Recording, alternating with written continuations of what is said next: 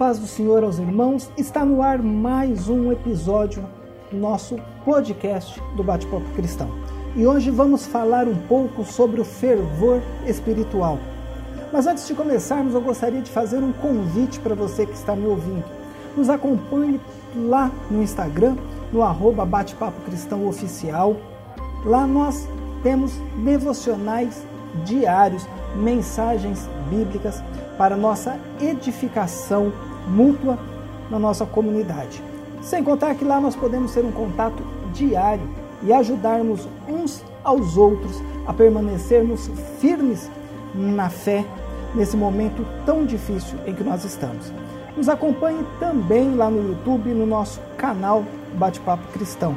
Lá todos os domingos às 10 horas da manhã sai um vídeo novo com uma reflexão de como nós levarmos a nossa vida cristã.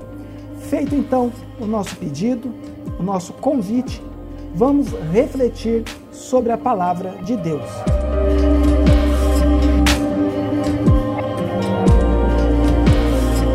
O objetivo do nosso programa de hoje é mostrar a necessidade de se viver o fervor espiritual. E para isso nós devemos destacar a importância da devoção na vida do crente pela palavra e oração, enfatizar a importância de manter-se cheio do espírito, prevenir a respeito da frieza espiritual.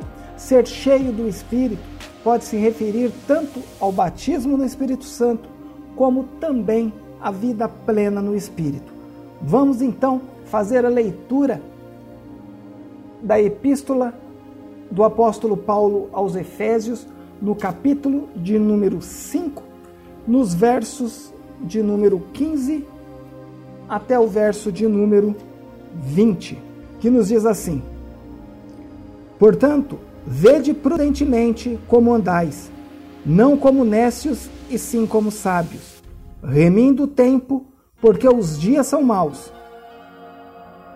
Por essa razão não vos torneis insensatos, mas procurai compreender qual a vontade do Senhor. E não vos embriagueis com vinho, no qual há dissolução, mas enchei-vos do Espírito, falando entre vós com salmos, entoando e louvando de coração ao Senhor, com hinos e cânticos espirituais dando sempre graças por tudo a nosso Deus e Pai, em nome de nosso Senhor Jesus Cristo.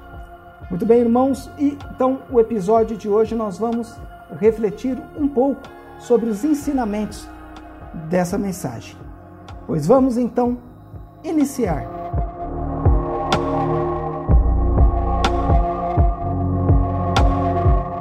A frieza espiritual paralisa as pessoas.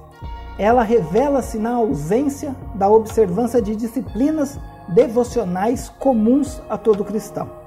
Quando não há o desejo de separar tempo para oração e meditação nas Escrituras Sagradas, não se pratica mais o jejum, não há mais o respeito e a reverência pelas coisas espirituais.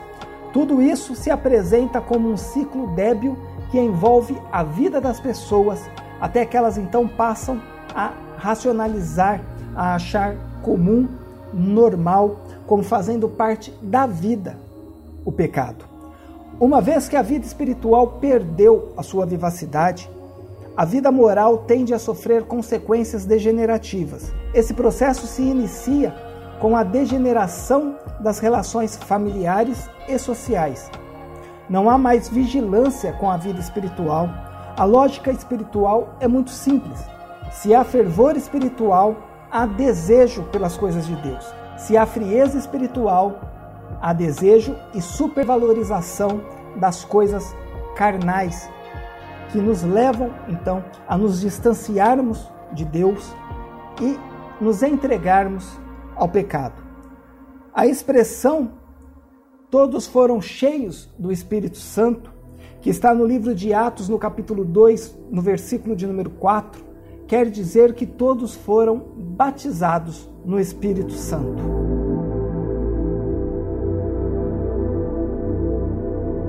O apego à palavra e o hábito de orar são indispensáveis à vida cristã.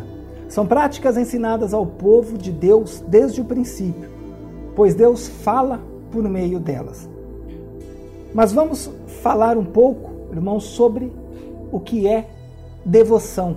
E a nossa ideia de devoção é de apego, dedicação e zelo, como o nosso apreço pela oração, o amor pela palavra e o apego ao jejum.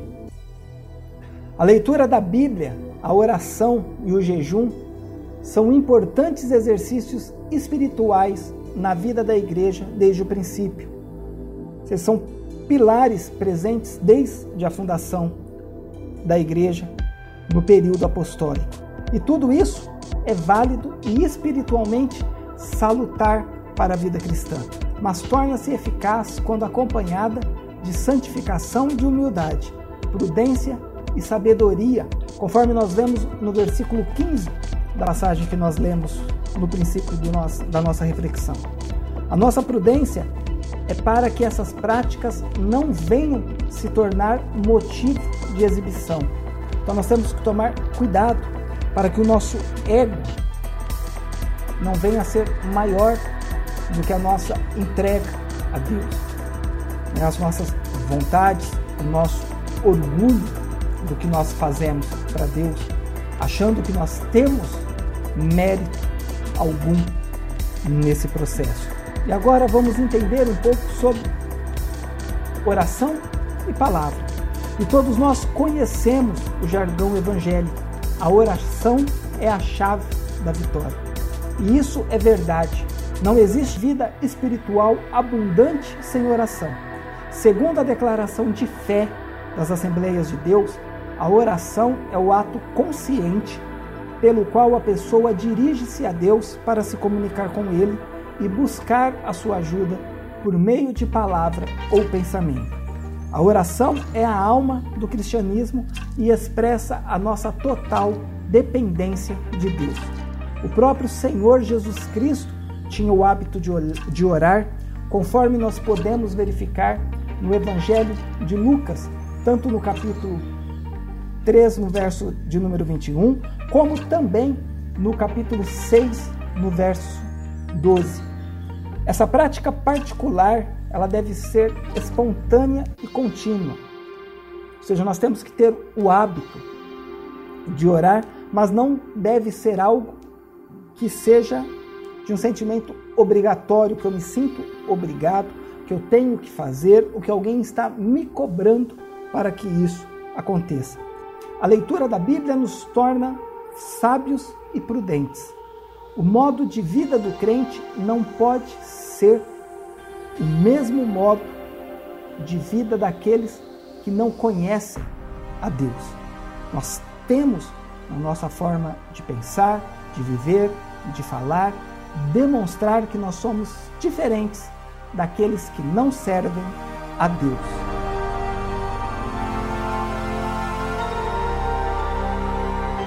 Vamos agora entender o que é viver sabiamente.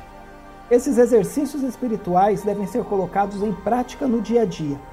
Diferentemente do nécio, nós vemos no versículo 15 da leitura que o apóstolo Paulo nos adverte: vede prudentemente como andais, não como nécios, mas como sábios. Existem pelo menos sete palavras gregas no Novo Testamento para nécio mas a que o apóstolo usa nessa passagem só aparece aqui. E essa palavra é asofos, que tem o significado de tolo ou sem juízo.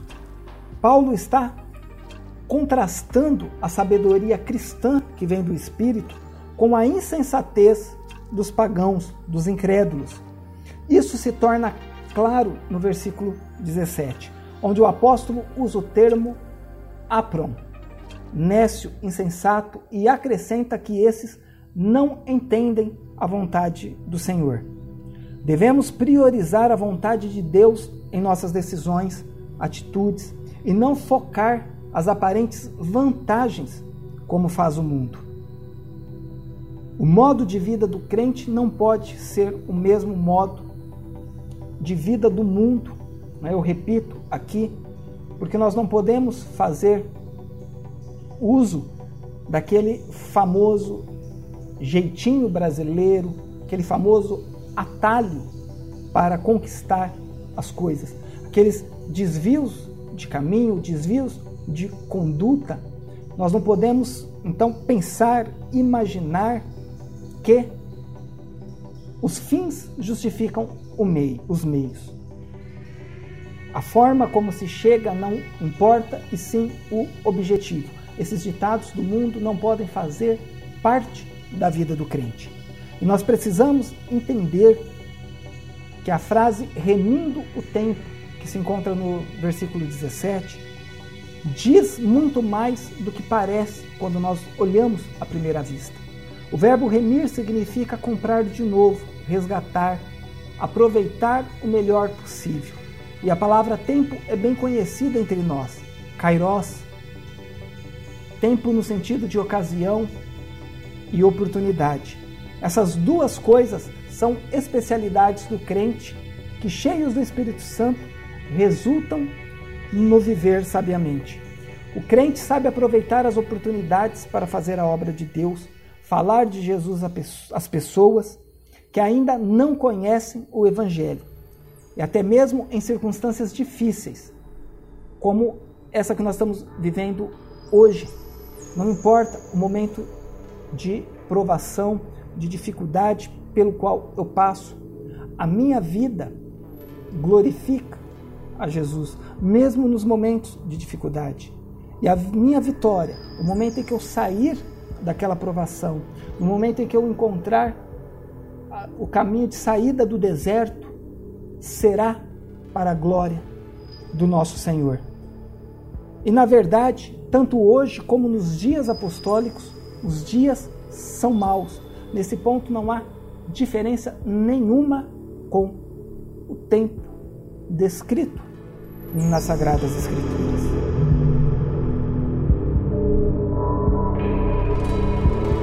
A obra do Espírito Santo na vida do crente é dinâmica. Ele não fica estático a partir da sua conversão, pois a expressão cheio do Espírito Santo significa reacender a chama do Espírito. Não se deve confundir com a expressão cheios do Espírito, que nós vemos no Pentecostes, que é descrito no capítulo 2, no verso de número 4 do livro de Atos. E então, na parte A do versículo 18 da nossa leitura, nós temos o trecho: E não vos embriaguei com vinho. Essa frase é como é traduzida na Septuaginta: Não olhes para o vinho. Né, quando nós lemos em Provérbios, no capítulo de número 23, no versículo de número 31. A passagem explica as consequências destrutivas da bebedeira e a compara com a picada de uma cobra. A palavra usada para contenda significa também devassidão e dissolução. Esses termos são incompatíveis com a ética cristã, ou seja, não deve fazer parte da nossa personalidade e das nossas práticas. Mas é muito comum entre os pagãos que, que procuram buscar a felicidade nos prazeres mundanos que resultam sempre em desgraças. Já na parte B do versículo 18, que nos diz mais enchei-vos do Espírito, indica renovação, novo enchimento do Espírito. E a ação do Espírito na vida cristã, ela não é estática. Nele somos renovados no nosso dia a dia. E essa experiência acontece reiteradamente em nossos dias. E isso vem desde os Pentecostes. Os discípulos já tinham o Espírito antes do Pentecostes e já eram salvos. Todos os crentes em Jesus, pentecostais e não pentecostais, batizados no Espírito Santo e não batizados têm o Espírito Santo. O apóstolo se refere à plenitude do Espírito, em enchei-vos do Espírito, que é a característica típica dos pentecostais, que é a ação do Espírito Santo, a renovação nós sermos, então, usados pelo Espírito Santo para levarmos o Evangelho de Jesus Cristo. Nós não devemos confundir com o batismo no Espírito Santo. Em outras passagens, cheios do Espírito Santo, diz respeito ao batismo no Espírito. Mas não é o caso de Efésios, nessa passagem que nós lemos. O batismo no Espírito Santo é uma experiência distinta da conversão. O significado de palavras e expressões bíblicas na Bíblia deve ser entendido e interpretado à luz do seu contexto. Observe, então, a frase que está no capítulo 4 do livro de Atos, no versículo 8. Então, Pedro, cheio do Espírito Santo, lhes disse: Ora, Pedro foi batizado no dia do Pentecostes. Logo, a expressão mostra a dinâmica do Espírito na vida do apóstolo. Da mesma forma, o trecho que está no livro de Atos, no capítulo de número 13, no versículo de número 9, que diz: Saulo, que também se chama Paulo, cheio do Espírito Santo. Fala de alguém já batizado no Espírito Santo. E é evidente que cheio do Espírito Santo se refere à plenitude do Espírito.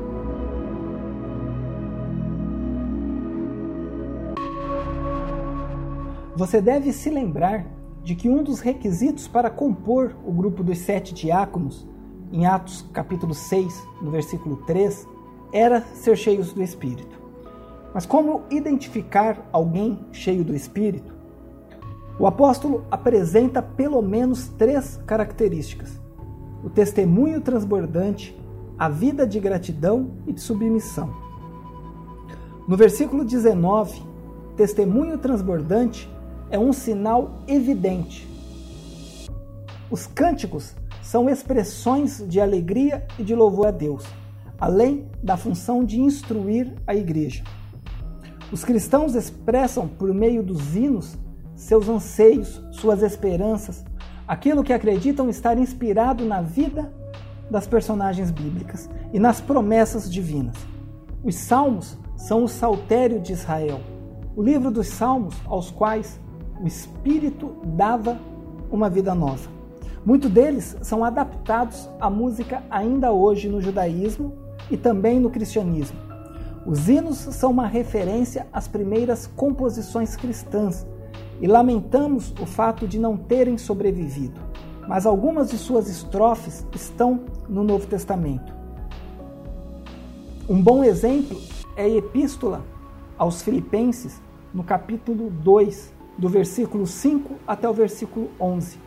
E os cânticos espirituais, palavras não premeditadas, cantadas no Espírito durante a adoração, são um poderoso meio de edificação que contribui para a glória de Deus. No verso 20, para dar graça em tudo, essa é a vontade de Deus e deve ser a marca de todo cristão. Ser cheio do Espírito nos leva a uma vida alegre. E aí nós, como já lido, vemos no versículo 20 do capítulo 5 de Efésios, dando sempre graças por tudo ao nosso Deus e Pai, em nome do nosso Senhor Jesus Cristo. E o Espírito Santo nos capacita a levar uma vida de gratidão a Deus Pai, centrada em Cristo. Há diversas passagens tripartidas no Novo Testamento. E aí nós podemos pegar como exemplos Mateus 28, 19, 1 Coríntios 12, de 4 a 6, 2 Coríntios 13, 13, Efésios 4, de 4 a 6 e 1 Pedro, capítulo 1, no verso de número 2, aonde o Espírito Santo aparece com o Pai e com o Filho. E a passagem que estamos analisando, versos 18 a 20, que nós lemos, é uma delas. E estendendo um pouco, irmãos, o versículo que nós não lemos, que é o versículo de número 21, mas ele apresenta uma sujeição. O quebrantamento e a humildade expressam bem a plenitude do Espírito. A submissão é outra consequência de uma vida na plenitude do Espírito, pois o Espírito nos capacita a essa sujeição. É dever cristão se submeter às autoridades constituídas, aos seus superiores hierárquicos. Essa sujeição deve haver entre os irmãos na igreja. E o significado de enchei-vos do Espírito é ter uma vida cristã na plenitude do Espírito Santo. Isso envolve todos os aspectos da nossa vida, desde os cultos até o lar, desde o lar até o trabalho e a sociedade. Por meio desses testemunhos é possível observar quem é cheio do Espírito Santo. Ou seja, não importa o lugar que eu esteja, eu não sou crente apenas, irmãos, dentro da igreja. No meu lar, com a minha esposa, com os meus filhos, no meu trabalho, nos convívios aonde eu vou, nos locais de lazer, a minha vida tem que ser testemunho do Evangelho de Jesus Cristo.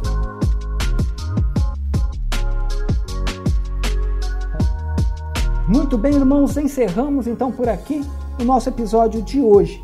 Ouça os nossos episódios antigos, se você ainda não ouviu, se você está conhecendo agora o nosso podcast. Conheça também o nosso canal no YouTube. Assista lá os vídeos devocionais, os vídeos onde nós juntos refletimos sobre como levar uma vida cristã, inclusive no meio dos não cristãos. Acompanhe também os nossos devocionais diários lá no Instagram, através do arroba bate-papo cristão oficial. Você quer deixar a sua opinião sobre o assunto tratado nesse ou em qualquer outro dos nossos podcasts? Quer dar sugestão para vídeos no canal no YouTube ou também aqui para o nosso podcast? Nos envie um e-mail para batepapocristão.vlog.gmail.com Que a paz do Senhor Jesus estejam com todos vocês e até o nosso próximo encontro.